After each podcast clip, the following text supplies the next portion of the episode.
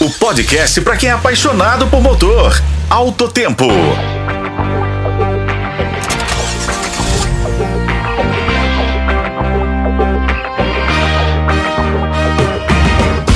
Bem-vindos, pessoal, fã do Alto Tempo. Nosso assunto de hoje vem direto de Brasília.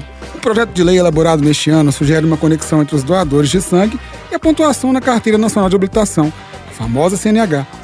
A ideia é interessante. Os doadores de sangue teriam a oportunidade de eliminar 10 pontos da CNH a cada ano, desde que não tenham cometido infrações gravíssimas de trânsito. É como uma forma de recompensa para quem contribui para os bancos de sangue do país. O autor do projeto, o deputado Gilson Daniel, do Podemos lá do Espírito Santo, explica que a intenção é incentivar as doações de sangue, especialmente em um momento em que os toques de sangue estão embaixo em todo o Brasil. O PL está na mesa diretora da Câmara, mas antes de ir à votação em plenário, precisa passar pelas comissões temáticas da Casa.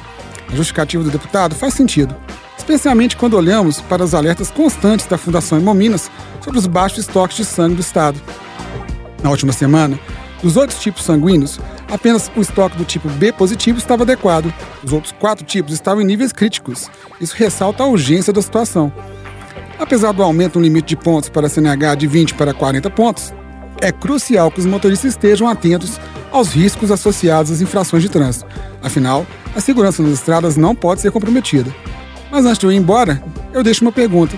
Você concorda com esse possível benefício para os doadores de sangue? Eu sou Igor Veiga e este foi o podcast Alto Tempo. Acompanhe pelos tocadores de podcast e na FM O Tempo.